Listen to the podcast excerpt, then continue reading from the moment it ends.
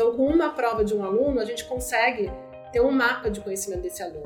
E com isso a gente orienta ele e fala: olha, é, você tiraria 600 no Enem. Se você estudar esses assuntos, você consegue aumentar sua nota para 650 em tanto, em tanto tempo. E é isso que a gente está fazendo na AIO. A gente está orientando os alunos com base nesse avanço tecnológico de inteligência artificial. Olá, bem-vindas e bem-vindos a mais um episódio do nosso podcast da Education Journey. Eu sou Iona Skunik, fundadora e CEO da EJ, e no episódio de hoje a gente vai conversar com uma empreendedora que veio do mundo das Big Techs, a Patrícia Joaquim. Patrícia, é um prazer te receber aqui hoje. Obrigada pelo convite, o prazer é meu. Legal. Bom, a Patrícia fundou a AIO. Ela é CEO dessa empresa de inovação na educação, na preparação do Enem. Bom, o que, que faz a AIO? A AIO traz o uso da inteligência artificial para ajudar a melhorar o desempenho dos alunos na prova do Enem. A AIO, desde a sua fundação em fevereiro de 2020, já ajudou mais de 10 mil estudantes. Olha que incrível.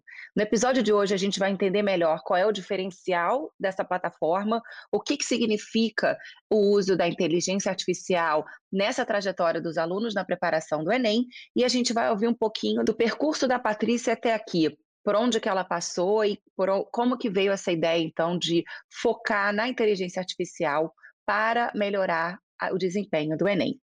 Por fim, a gente vai ouvir sobre arte na programação. Isso vai ser muito, muito bacana de ouvir esse lado da Patrícia.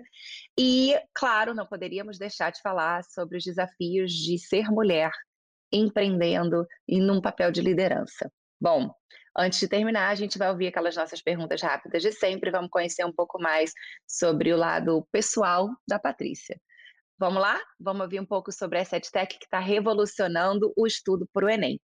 Patrícia, novamente, super obrigada de ter você aqui com a gente. Vamos começar com você se apresentando. Quem é a Patrícia? Bem, obrigada pelo convite de estar aqui, Ana. É um prazer estar aqui com você hoje. É... Eu sou Patrícia Joaquim, né? sou fundadora da AIO e vou contar para vocês hoje um pouquinho sobre a AIO e um pouquinho sobre a minha a minha jornada profissional também. Antes da gente conversar sobre a AIO e sobre a sua trajetória, conta um pouco para a gente qual é a sua visão sobre inovação na educação. Então, para mim, inovação na, educa na, educação é tudo que, que surge de novo, né, seja de metodologia, seja de formato pedagógico, ou até mesmo de tecnologia, que transforma a maneira como a gente aprende. Né? A, nos últimos anos a gente passou por muitas transformações e o ser humano está sempre aprendendo de maneiras diferentes. Então, a inovação é acompanhar né, as mudanças que estão acontecendo no mundo e como que nós, né, indivíduos na sociedade, estamos aprendendo. Né? Muita gente pensa em inovação, já pensa logo em tecnologia, né? Tipo, ah, a tecnologia é inovação, né? Que é um pensamento quase tecnocêntrico. E muito comum, né, de que uma tecnologia necessariamente implica em muita transformação na sociedade, como se a tecnologia sempre viesse antes. Mas na verdade não é bem assim que funciona em nenhuma mudança tecnológica, né? São vários elementos juntos e às vezes a tecnologia é ferramenta, às vezes ela é disruptiva, às vezes ela não é. E assim é na educação também, né? Então, para mim, inovação na educação é a transformação, é a novidade que chega, seja ela qual for, de, de mudança, né? para que, que todo mundo aprenda mais, aprenda melhor. Legal você falar sobre mudança, sobre alguma coisa nova. E isso me lembra imediatamente o foco da AIO, né, que é o uso da inteligência artificial. Muita gente uh, tem um conceito abstrato, longe, não entende muito bem o que, que é isso. Então, explica para a gente, da maneira mais concreta que você puder, o que, que é inteligência artificial aplicada à educação e, claro, por que, que você, enquanto fundadora e idealizadora desse projeto, escolheu esse caminho para trazer inovação para a educação. Tá bom, então. A inteligência artificial, vou começar pelo esse lugar abstrato que você falou da inteligência artificial, né? Porque eu acho bem fascinante, na verdade. Hoje, né, a computação e a inteligência artificial ocupam no nosso imaginário o lugar da magia, né? a gente, na nossa sociedade, né, que é super né, baseada na eficiência, nas linhas de produção, nessa informação veloz, a gente tem um lugar para magia que, que coube ao computador né, e à inteligência artificial. Um exemplo clássico é o Wizard, né, do Windows. Né?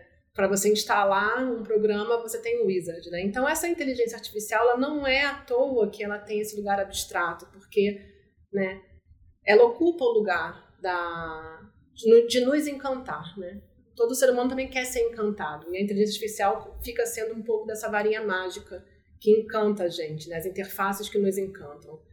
E, e na verdade, o que, que é a inteligência artificial? Né? A inteligência artificial é toda tentativa, toda pesquisa, todo estudo, todo avanço computacional que se propôs a tentar fazer com que o computador tivesse a mesma cognição humana. Né?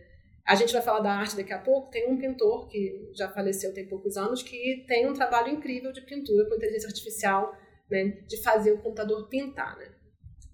E o que, que é inteligência artificial que a gente está usando na AIO? Então, quando a gente olha aí nos últimos anos, pega meio século de computação e de pesquisa computacional e de inteligência artificial, né, vários pesquisadores tentaram é, diferentes maneiras de alcançar esse potencial do computador ter uma cognição humana. E nos últimos, né, dos últimos 10 anos, mas são mesmo dos últimos 5 anos para cá, tem um avanço enorme que aconteceu, que é o avanço do machine learning, aprendizado de máquina de redes neurais, de deep learning. Essa, essa tecnologia, ela é uma maneira de processar dados e criar modelos que tomam decisão, né? E isso tem um impacto enorme na sociedade, né? Assim, a gente, quem usa Uber, por exemplo, e chama Uber, né, mal sabe a quantidade de modelo de inteligência artificial que tem por trás para conseguir né, avisar o motorista que está mais perto de você, por exemplo, né? Então, na, na AI, o que, que a gente faz, né? A gente está usando, né, essa tecnologia recente, né, de machine learning, de redes neurais, de deep learning, para aplicar modelos na educação. Modelos que façam com que os alunos e os estudantes, ou quem quer que né, queira aprender alguma coisa, consiga aprender de forma eficaz. Porque quando a gente olha né, os últimos 40 anos na educação, o impacto da tecnologia na educação, tem três marcos tecnológicos que são muito grandes, né, que impactaram o nosso aprendizado, a forma como a gente aprende. Uma é a internet, né, e a quantidade de conteúdo e de registro de conteúdo que se começou a produzir. O segundo das telecomunicações, né, a possibilidade de acessar esse conteúdo de qualquer lugar com uma rede de dados e um smartphone. E, claro, toda vez que eu falo isso, eu sempre lembro, tem um monte de gente que está excluída né, desse acesso digital, é o digital gap, é um problema seríssimo. Né? Mas tem um terceiro momento da, da tecnologia, que é da inteligência artificial, é, de começar desse uso desse, desses modelos né, de entendimento de dados para é, otimizar os estudos. Então, na AI, o que, que a gente faz? A gente usa né, bases de dados e, e, e modelos que são muito bons em fazer um diagnóstico do aluno? A gente entende o que o aluno sabe, o que ele não sabe. Computadores são ótimos para entender um monte de dados ao mesmo tempo. A gente, ser humano, toma decisão baseada em macro pedaços de informação. O computador não faz diferença para ele, a capacidade de processamento dele é muito maior. Então, com uma prova de um aluno, a gente consegue ter um mapa de conhecimento desse aluno. E com isso a gente orienta ele e fala: olha, é, você tiraria 600 no Enem. Se você estudar esses assuntos, você consegue aumentar sua nota para 650 em tanto, em tanto tempo. E é isso que a gente está fazendo na AIO. A gente está orientando os alunos com base nesse avanço tecnológico de inteligência artificial. Isso é sensacional e me faz pensar um pouco no avanço que a gente pode trazer para o Brasil, né? para todos os estudantes do Brasil com o, o uso da inteligência artificial, dado que o computador não faz a diferenciação e consegue processar uma rapidez incrível todos os dados, né? Fico pensando no poder de impacto de escala disso. E aí eu queria ouvir um pouquinho como você está dentro desse universo. Como é que você vê, então, o papel da inteligência artificial no impacto da educação do Brasil como um todo? E aí, é, pensando fora da caixinha da AIO. É, tem muita, muita empresa e pesquisa nesse setor, né? Se a gente começar a olhar, a gente vai ver que tem muita gente fazendo muita coisa interessante.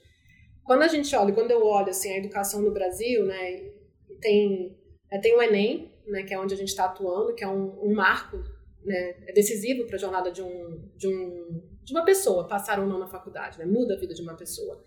E tem, e tem outros dois, né, dois lugares assim do espectro da jornada né, de, de, das pessoas. Uma na educação básica, né? Um dos maiores problemas que existe no Brasil é a defasagem de aprendizagem, né? É, a gente forma alunos que não sabem o básico de português e matemática. E é impossível para o professor, que já faz milagre na sala de aula, conseguir realmente ter um olhar individualizado o tempo todo. Então, a inteligência artificial pode ser uma excelente ferramenta na mão dos professores para apoiar eles, né? para ajudar eles a identificar a defasagem de aprendizagem e remediar, né? para que a gente consiga ter mais gente né, que chegue ao final do ensino médio, mas que saiba de fato ler e escrever. Né? Porque isso acontece hoje, infelizmente. As pessoas se formam sem ter o básico do português, o básico da matemática. Então eu vejo essas ferramentas que, enfim, que a AIO está produzindo e muitas outras empresas, e não só empresas, e universidades, e pesquisas, de apoio. Né? São ferramentas na sala de aula que, que aumentam o potencial do professor, né? Que faz o professor ter um, um tipo de um superpoder, né? uma lente de aumento. E aí ele consegue atuar, claro. porque ele já, ele já tem que fazer muito milagre com o pouco tempo que ele tem, né? E isso que você está falando é um software mesmo? Por exemplo, se a gente pensar assim, como que a gente pode escalar realmente o uso da inteligência artificial? É, para colocar isso na mão dos professores, a gente está falando de treiná-los para usar os softwares? Como é que é isso no dia a dia, né? E de uma maneira um pouco concreta falando? Se você puder dar exemplos, eu acho que também vai ajudar muito a gente a poder imaginar esse futuro próximo que a gente tanto sonha. É, é simples, na verdade, né? Assim, a gente já faz isso para o Enem, né? A nossa ferramenta para as escolas já tem esse tipo de aplicação. E ela é simples, porque basta ter um, um telefone. Então, para o aluno, é uma experiência que sempre vai envolver algum tipo de diagnóstico. Ele vai ter que fazer alguma prova. Né, e alimentar esses algoritmos né, com uma prova. Então, é um app, é, uma, é um site. Né? A hoje é um site, é uma plataforma. Para o professor, né, é uma interface simples de, de um dashboard simples, digamos assim, onde ele consegue acompanhar, né? onde o professor consegue ver, falando, ó, oh, meu aluno né, X não está acompanhando esse assunto, né? ou a minha turma está com dificuldade nesse outro assunto. Então, do ponto de vista de implementação, né, uma, uma das coisas que aconteceu muito com, com a adoção né, dos smartphones e app é que as pessoas aprenderam a usar essas interfaces, assim, não é mais difícil do que pedir um Uber ou uma ou comida no iFood, digamos assim, entendeu? A, a navegação já está ali. Em termos de adoção, né, nas escolas, aí, aí é uma disposição da gestão, né, do, de onde de onde está aquele, aquele núcleo escolar. Mas o que tem hoje no, no cenário educacional brasileiro é muita, é muita vontade de resolver esses problemas, né? Tanto no setor público quanto no privado, né? Então, assim, é software, né? É muito software, mas né, falando lá do início da magia, é, esse, esse, processamento é invisível, né? Na verdade, o aluno faz uma prova uhum, e recebe uhum. um resultado. O professor uhum. faz, gente, né? Todo mundo agora vamos fazer uma prova em sala de aula. E aí ele vê o resultado no telefone dele. Uhum. Ou ele fala, não, façam em casa e vê o resultado no computador da escola, ele loga e vê. Então não é uma adoção complexa.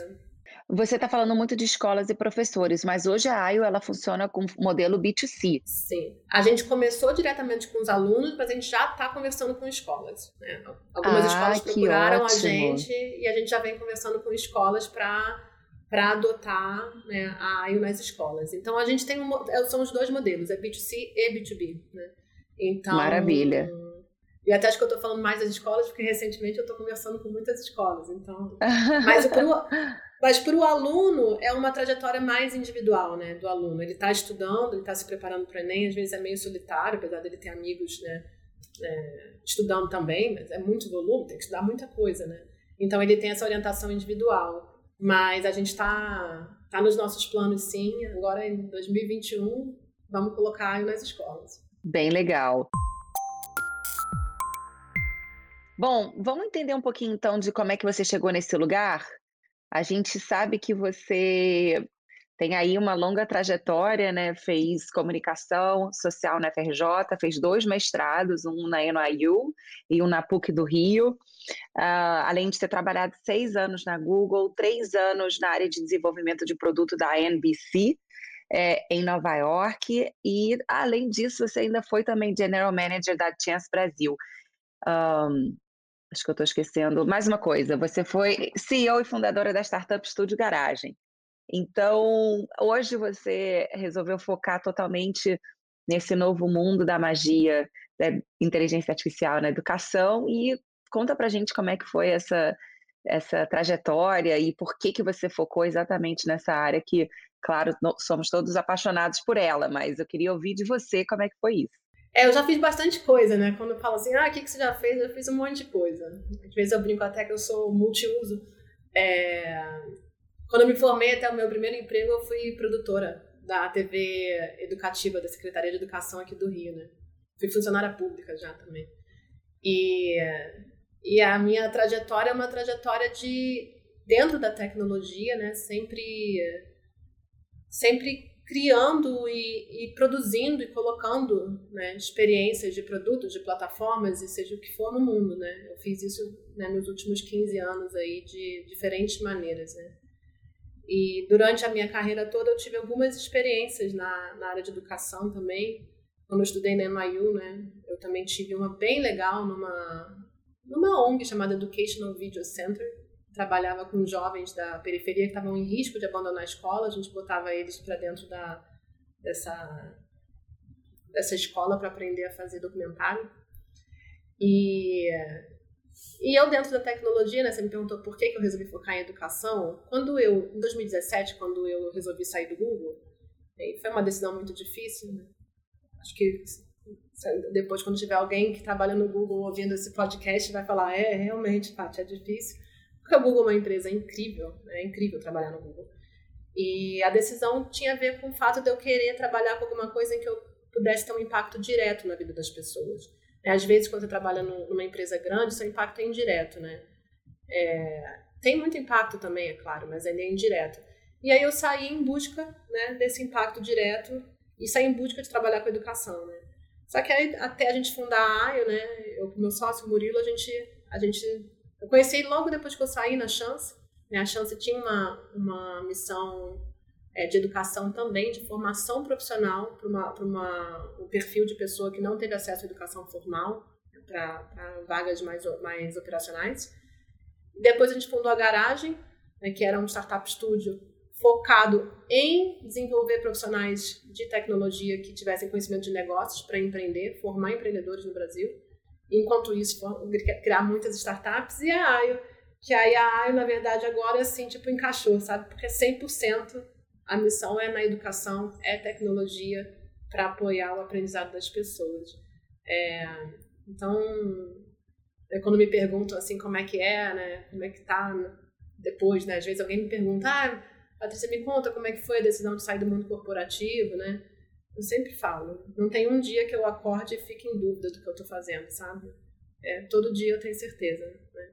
E isso é um é um presente, né? Poder viver isso. Né? Então, então, é isso. É, e quais são os desafios que você enxerga que você hoje em dia lida, né, diferente do seu mundo corporativo, mas agora falando um pouco do papel da mulher no mundo de tecnologia, de empreendedorismo, etc. Né? Como é que foi para você tirar esse projeto do papel? Uh, um pouco, não necessariamente focando nos desafios, mas uh, como é que foi realmente essa decisão e se, se por acaso para você tem ou não tem a ver com algum aspecto de ser mulher nessa posição?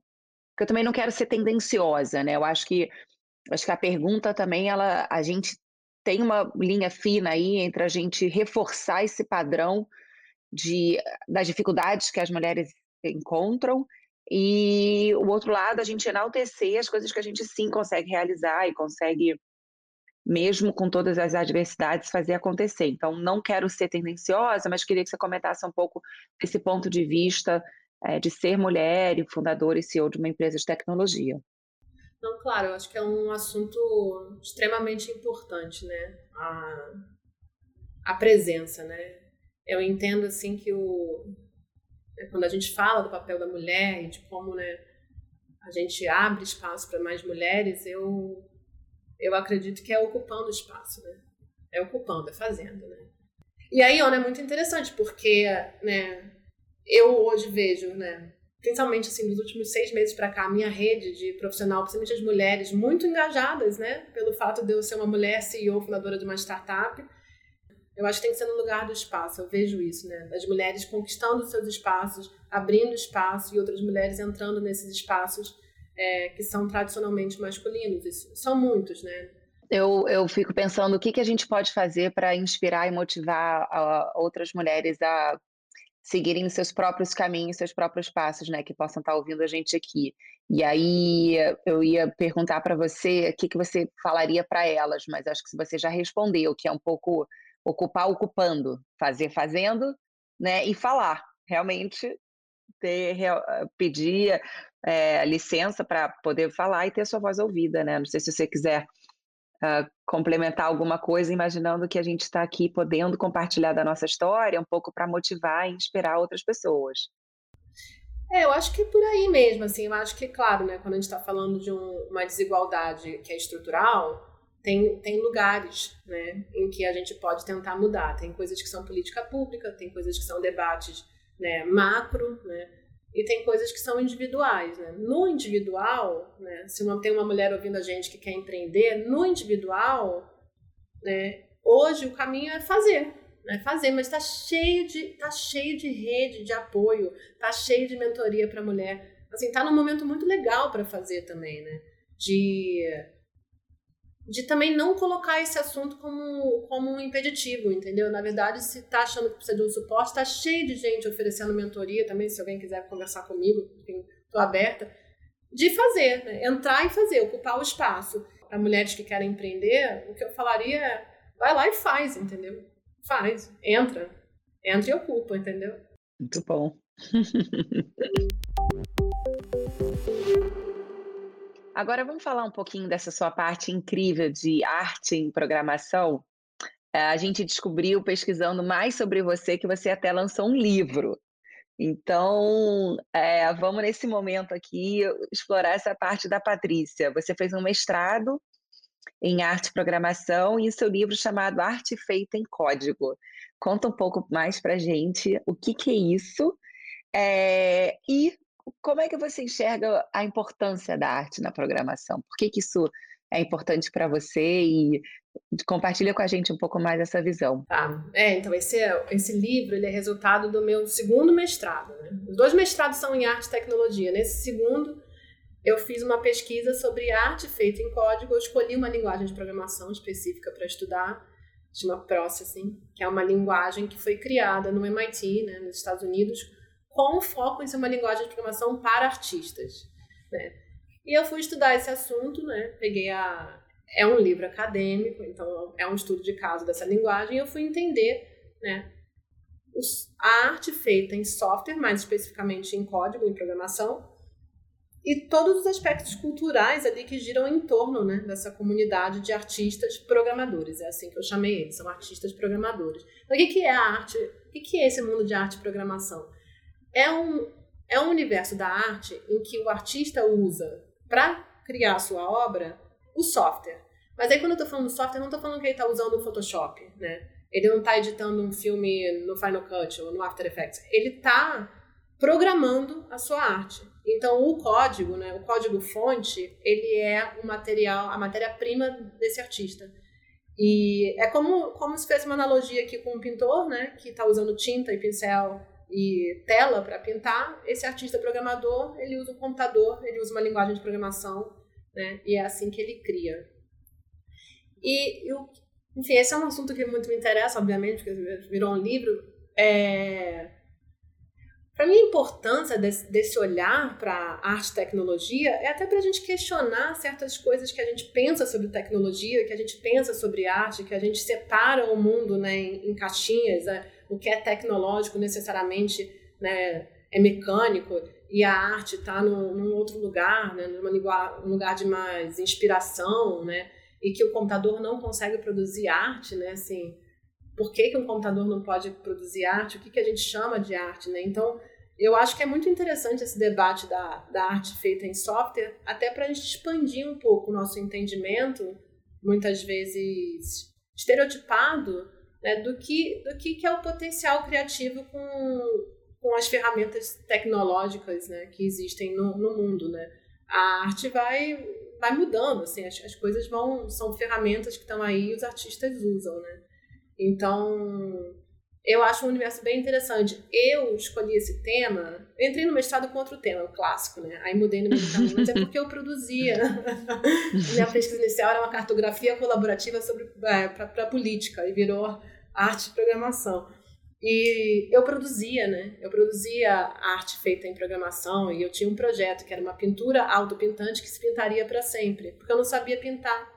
Então eu programei o computador para pintar para mim. E é, essa era a minha brincadeira. E aí eu falei, não, mas você usou, você você usou o seu problem solving skills, né? Eu não sei pintar, eu quero pintar, eu vou usar o computador para pintar para mim. Isso, Ótimo. foi isso. Resolveu. Aí eu falei, pronto, ele pintava para mim. E então eu acho que é um universo muito interessante, é um universo também muito rico em comunidades na internet, de pessoas trocando, né, de uhum. pessoas é, se ensinando, né? Uma, um aprendizado uhum, em comunidade, uhum. sabe? Sensacional. Agora eu fico pensando, qual é o diálogo que você enxerga entre a arte, programação e o setor da educação? Né? Como é que a gente pode então fazer uma ponte entre esses, essas duas paixões que você tem? É, ela, ela é super são super conectados, porque até mesmo na minha pesquisa eu falei muito de educação, né? Eu falei muito de, de aprendizado dentro desse universo que na pesquisa eu chamei de cultura hacker, dessa, desse aprendizado em grupo, esse aprendizado com base no conhecimento que está disponível na internet, né? Porque quando eu fui estudar esse, esse artista programador, né? Como é que ele aprende? Aonde que ele está? Né? Ele está ele tá em comunidade, ele está aprendendo em comunidade na, na, na, internet.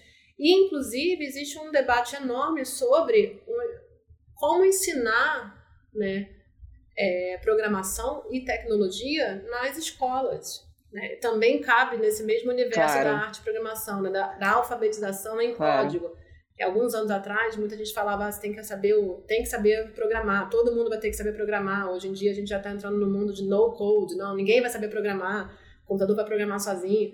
Mas independente do que se do que se né, do que se faça fato é que todos nós estamos lidando todo dia com muita muita tecnologia né? Então o entendimento dessa tecnologia eu considero importante.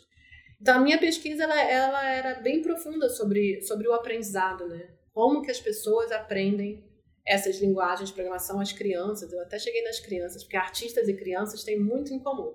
E com né, certeza. Né? Muito. Então, linguagem de programação. A criatividade, Isso. né? A liberdade, é, claro. né? A liberdade de brincar.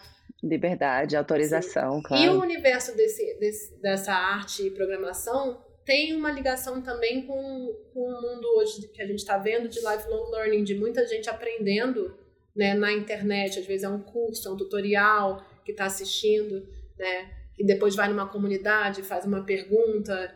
Então, esse isso, isso para mim eu acho fascinante, que é de repente o universo da arte, ao encontrar o universo da computação, né, desembocou num, num universo do do it yourself, sabe? Sim. E, e, desse aprendizado em, em, rede, né? Quando a gente fala de aprendizado em rede, talvez seja a melhor definição. Faz todo sentido, faz todo sentido. Bom, Patrícia, agora a gente vai entrar no nosso último bloco, na nossa última fase, que a ideia é você não pensar muito antes de responder para poder vir sinceramente. É o bloco das sinceronas. Perguntas que a gente quer tá que você responda sinceramente. Primeira pergunta é: qual é o seu maior sonho? Qual é o meu maior sonho? E eu não tenho muitos sonhos, aquela que dá uma pergunta, a pergunta para a resposta desanimando todo mundo. Eu acho que o meu sonho é da, é da simplicidade, assim. Eu, eu já fui muito sonhadora e teve um momento assim que eu entendi que o bom da vida tá no, no simples, tá no, tá no agora, sabe? No aqui e no agora. Então, eu desmontei muito essa, essa estrutura dos grandes sonhos para mim e comecei a buscar muito do simples, né? Então, acho que eu tenho um meu maior sonho é da simplicidade, assim, de ser capaz de viver uma vida simples e ter e ter prazer com o simples, né? Ter alegria no que é simples mesmo, né? Ah, eu acho que quando eu comecei a me dar conta muito da finitude das coisas foi quando eu mudei, né? Das, das grandes dos grandes sonhos dentro de mim pro né, para alegria do aqui e agora. Então acho que meu meu sonho acho que é esse, conseguir conseguir viver a vida entendendo que, que tudo passa, né? E é no simples que tá, que tá o que é bom. Que lindo, maravilhoso.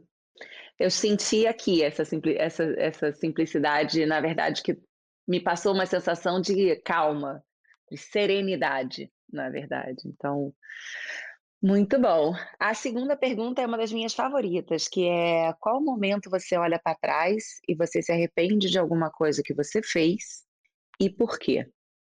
E o que que você faria diferente? Então, acho que também é um momento assim de reflexão.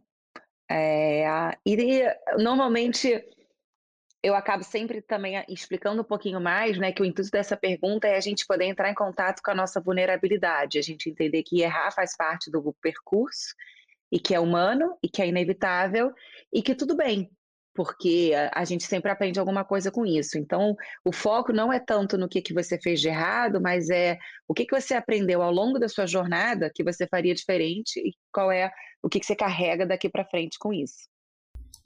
Essa pergunta é boa, né? Assim, eu acho que se eu pudesse voltar, eu faria quase tudo diferente. Mas eu não. porque, porque, se eu, porque se eu soubesse tudo que eu sei hoje, né, as escolhas seriam diferentes, né? Assim, as escolhas ali são sempre né, no momento, né? Então. Agora, de arrependimento, assim, eu acho que o que eu. Acho que o que eu teria feito diferente é talvez ter investido mais no meu lado artístico porque eu sempre tive um lado artístico. Eu tenho dois mestrados em arte. Eu, eu era fotógrafa, fotografei muito teatro. Depois eu fiz uma produção grande de, de instalações artísticas com arte feita em software, né? E depois eu fui pintar, né? Aí eu virei artista plástica, comecei a pintar. É, eu pintava bastante, cheguei a vender quadro, mas eu nunca investi muito né, na, nesse desenvolvimento né, da arte mesmo, porque arte, eu sempre falo isso, arte é verbo, você só é artista se você produzir, não existe um projeto de vou fazer um quadro, você tem que fazer o quadro, né? E acabou que... E por que que você acha que você nunca investiu nisso?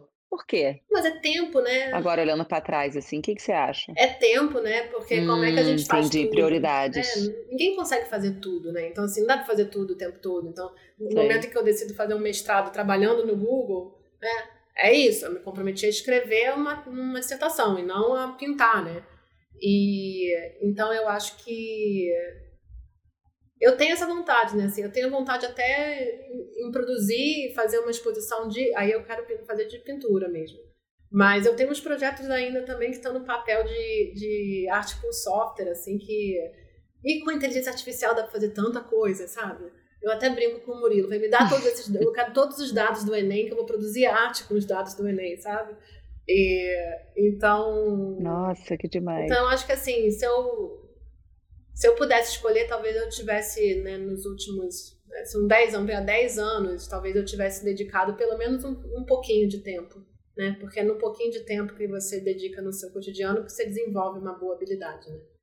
E eu acabei sempre me dedicando mais a né, a profissão mesmo, né, o trabalho. Mas é legal você falar isso porque com certeza é uma coisa que você pode carregar, né, dessa, dessa reflexão para ainda o seu futuro, seu futuro próximo. É uma coisa que você olha para trás, tem vontade de ter feito, mas ainda pode fazer. Então, Sim. tem aí muito tempo para você implementar esse seu sonho. Com certeza. Não, me falaram até assim, ah, agora com a pandemia, né? Um ano de pandemia já. Você vai pintar muito na pandemia. Eu não consegui pintar nada, gente. Zero, zero produção de pintura na pandemia. Que não... Mas aí é questão de foco e prioridade, como a gente estava falando agora, né? Você fundou a AI, você está é. à frente desse projeto. Eu acho que o trabalho de CEO praticamente é 24-7, né? não para nunca. É. Você que vai saber dosar um pouco, mas realmente agora a questão da prioridade não não coloca a pintura em primeiro plano. Sim. Mas mas em breve, em breve, com certeza. Exato. Muito bom, Patrícia. Para finalizar, a gente queria ouvir um pouco, eu acho que deve ser muito rico ouvir isso de você. Quem foram e quem são seus, suas mentoras e mentores que você pode é, é, compartilhar com a gente aqui que te acompanham nessa trajetória? Tive muitos. É, muitas pessoas foram importantes. É, vou falar de algumas, né? A primeira, sem dúvida nenhuma, foi a minha primeira chefe nos Estados Unidos, na NBC, a Lori. É, comecei a trabalhar com ela, eu tinha 25 anos. Eu fui assistente de produção, gerente de projeto e produtora com ela. E ela é um presente na vida, porque ela segurou na minha mão e me ensinou né? E me ensinou a ter confiança, me ensinou a falar. Ela, ela fazia coisas incríveis. Ela, ela entrava num call com o cliente comigo só para escutar o que eu estava falando, para depois poder me dizer o que, que eu podia melhorar, né? Assim, então, uma pessoa que tem muita gratidão por ter tido ali a, o privilégio de ter ela três anos ali o tempo comigo o tempo todo. Né? Tive muitos, assim, na, no Google tem uma pessoa também que, que eu amo de paixão, que é a Jen. Hoje ela é diretora no Google. E até me ajudou recentemente. Eu pedi para falar com ela sobre a água. Ela falou: é claro. A gente, ela fez uma sessão de mentoria comigo e é uma pessoa que me preparou para o primeiro cargo de liderança. Né? Quando eu entrei no Google, a, a Jen começou a me preparar para ser gerente. Né? Então ela, ela me ensinou muita coisa ali, sempre me acompanhou e sempre esteve disponível ali para mim. E como um grande exemplo assim de uma liderança feminina, assim, para mim, a Jen sempre foi. Tive outros mentores no Google também, Fê Cerávulo também, que foi minha chefe, uma mulher maravilhosa dessas que faz acontecer. Né? Se tem alguém aí que eu tenho um exemplo que ouve não e não leva a sério o não que ouviu e mesmo assim vai lá e realiza, é a Fê. É... Tive homens mentores também, o Steven, que foi meu chefe, Miguel, é... professores, meu orientador, no, no livro, que não me deixou aceitar uma qualidade ruim, né? O Marcos, ele me empurrou para cima, me empurrou para cima, me empurrou para cima, tanto que virou livro, né? Talvez eu né, tivesse ficado um pouco pior, mas ele não deixou, né? Ele extraiu o que eu tinha de melhor. Então, eu sempre tive bons professores na vida, assim, sempre tive muita gente boa me ajudando. Então, acho que esses aí são os que me vêm à cabeça aqui. Que ótimo, ótimo saber que você teve essa rede aí por trás. Bom, Patrícia, muito obrigada pelo papo hoje com a gente aqui. Foi muito rico ouvir é, um pouco da sua personalidade única, criativa, bem, bem diferente do que a gente tem ouvido aqui no nosso podcast. Foi realmente um grande prazer. Obrigada a você pelo convite. Foi um prazer. Conversa deliciosa. Muito obrigada mesmo. Adorei. Uh, hoje a gente ouviu mais sobre a Patrícia Joaquim, sobre a AIO, sobre arte e programação, sobre liderança feminina e sobre o trabalho da inteligência artificial na educação brasileira. Eu sou Jonas Kunik. Esse foi mais um episódio da Education Journey. Bom, vocês sabem, sigam a gente nas nossas redes sociais, arroba Education Journey. A gente quer muito ouvir o seu feedback, suas sugestões, suas críticas para como que a gente pode melhorar, sobre o que, que vocês querem ouvir que a gente possa trazer para vocês realmente um conteúdo que faça diferença que motive, inspire, traga insights para a trajetória de cada um de vocês.